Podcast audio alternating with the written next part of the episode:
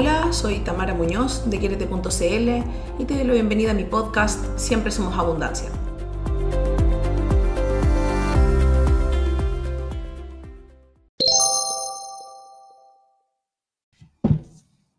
Hola, ¿cómo están? Espero que muy bien. Antes que todo, quisiera darles las gracias por la sintonía en los tres episodios anteriores y darles la bienvenida a este mi cuarto episodio de podcast Siempre Somos Abundancia. Y bueno, en este episodio voy a estar retomando el ejercicio que les comenté en el episodio anterior. Así que si no has oído el episodio anterior, te invito a ir a oírlo antes de este para que te puedas sintonizar con el ejercicio o si no, seguir escuchando este episodio. Y cuando termines de escuchar este episodio, vas de inmediato a escuchar el anterior. Es muy breve, dura seis minutos. Una vez que ya te preguntaste qué harías si el dinero no fuera un problema, ya tienes claro lo que tú quieres hacer con tu vida. El primer paso es preguntarse ese algo que quiero hacer que lo está bloqueando en este momento. Por ejemplo, supongamos que ese algo es viajar. ¿Por qué no estás viajando? Supongamos que tú me dices, no estoy viajando porque no tengo dinero. Ya, ¿y por qué no tienes el dinero? Y ahí van a empezar a salir creencias. Por ejemplo, eh, estoy haciendo una simulación. No viajo porque no tengo dinero y no tengo dinero porque tengo un trabajo que me paga el mínimo. ¿Y por qué estás en un trabajo que te paga el mínimo? ¿Quién te hizo creer que solo merecías eso? Así que lo siguiente, aparte de, en el fondo, eh, detectar tus creencias, es ver de qué manera todo lo que está en tu vida tú lo has manifestado. Absolutamente todo lo que está en tu vida en este plano de tercera dimensión ha sido manifestado por ti. Sí, como lo oyes, tu cuerpo, tu familia, Em, tus condiciones de vida, tu trabajo, tus posibilidades económicas, tu casa, tus relaciones, absolutamente todo ha sido manifestado por ti, para bien o para mal.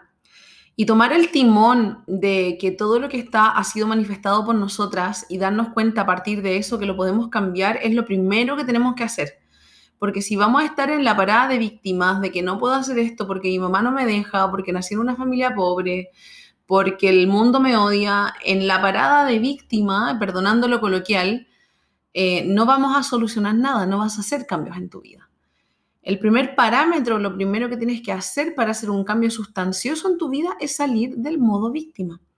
Todo lo que está en tu vida lo has manifestado tú, absolutamente todo. Si no eres capaz de comprenderlo hoy día, quizá falta un poco más de conciencia, falta un poco más de meditación, Falta un poco más de irte hacia adentro, de escucharte a ti misma. Pero voy a partir con un ejemplo mío. Yo siempre he tenido dificultades con el peso. Gracias a Dios, desde este año cada vez son menos. Pero en un periodo de mi vida llegué a pesar casi 160 kilos.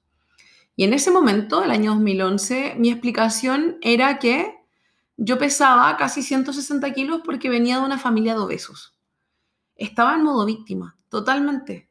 Y en ese modo yo no iba a poder hacer ningún cambio sustancioso en mí, porque la culpa no era mía. Y no se trata de decir que es tu culpa eh, o que es tu responsabilidad la familia que tienes, pero la forma en la que afrontas cómo te afecta la familia que tienes, eso sí es tu jurisdicción, por así decirlo. Por ejemplo, si vives con tus papás y tus papás coartan tu libertad, el hecho de que ese, ese coartar tu libertad eh, te afecte mucho, eso sí depende de ti. Y eso sí lo puedes cambiar. Obviamente, no, eh, bueno, el alma se elige a los padres, pero eso da para otro episodio de podcast. Pero lo que hoy día quiero que te lleves de este episodio es que salgas del modo de víctima y que comiences a analizar qué factores en tu vida están impidiendo que tú lleves la vida que sueñas. En el episodio anterior dijimos qué harías si el dinero no fuera un problema.